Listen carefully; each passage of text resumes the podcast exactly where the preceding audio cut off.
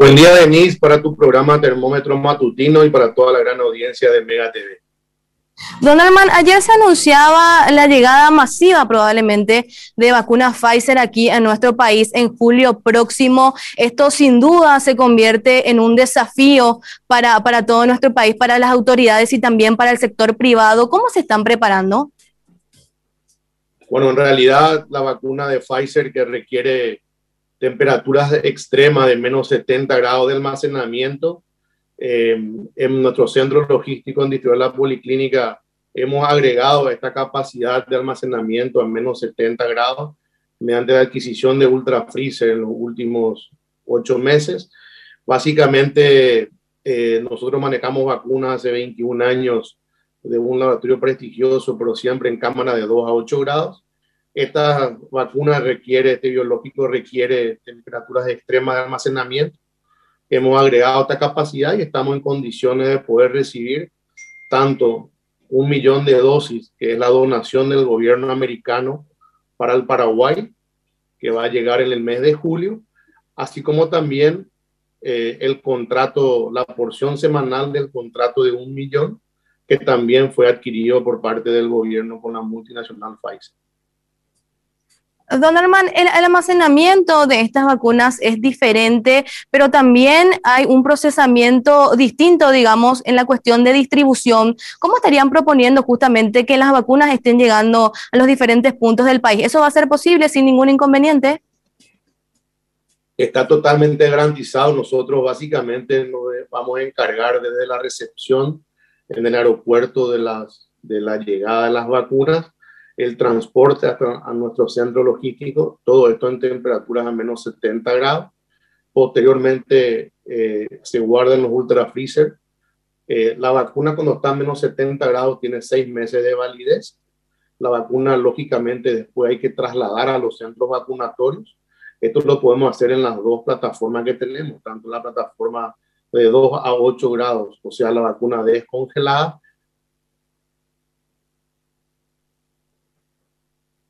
Don Norman, ¿me escucha?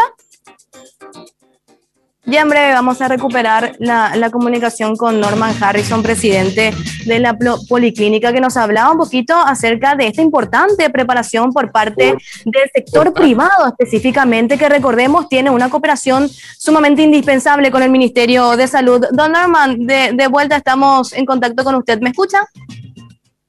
Sí, te escucho perfectamente, Denis. Sí, podría repetir, por favor, don Norman, lo que nos estaba explicando, por favor. Y básicamente la policlínica se va a encargar de la recepción de las vacunas en el Aeropuerto Internacional Silvio Petirosi, el traslado a nuestro centro logístico, todo esto en temperaturas en menos 70 grados.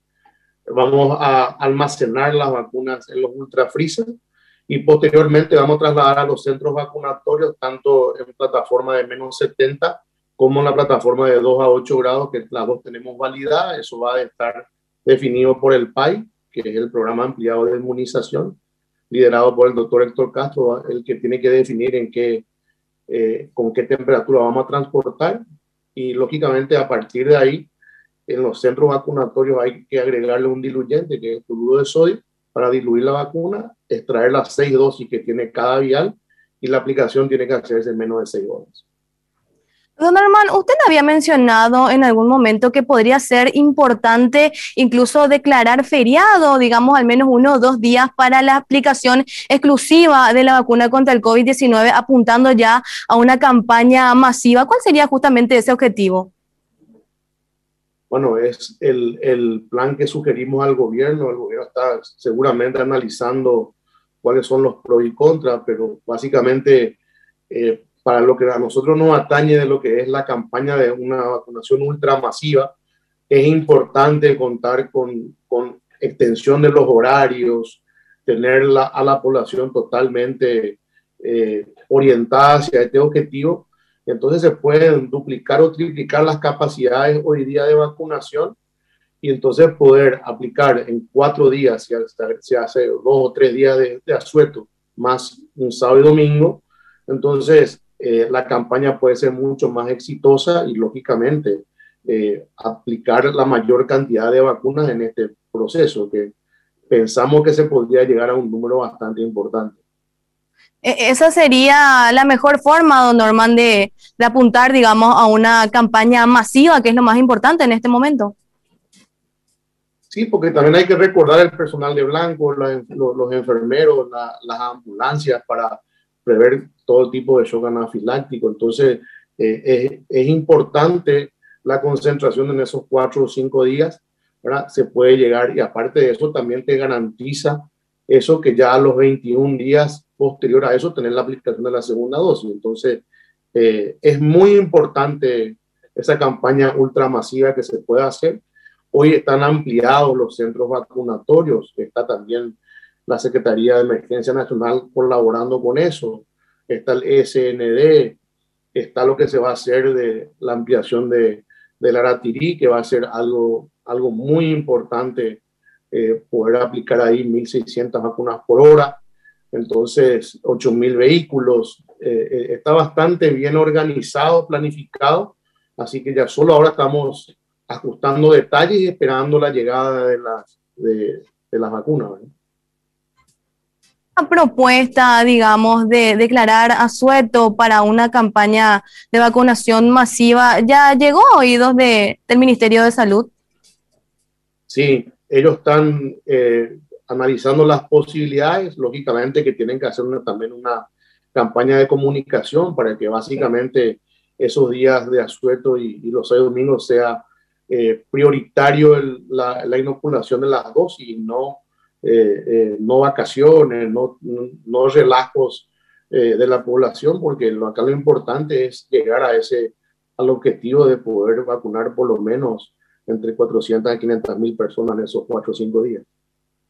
Por último, Norman, y agradeciéndole mucho el tiempo, esto demuestra que el sector privado está preparado para la recepción de dosis. ¿Hay un avance en las conversaciones con el gobierno respecto a una posible comercialización por parte del sector privado en un futuro cercano de las vacunas? No, no hay ninguna conversación de comercialización. Hoy estamos totalmente abocados a esta campaña de, de comunicación y esta campaña de poder inocular eh, con la llegada de dosis importantes. Vamos a recibir de todas las plataformas en el mes de julio, vamos a recibir un millón y más de un millón y medio de dosis. Entonces, eh, de distintas plataformas, no solamente la dosis de, la plataforma Pfizer. Entonces, es importante esa, esa concientización a la población de que el mes de julio es el mes clave para poder eh, inocular la mayor cantidad de gente en el menor tiempo posible.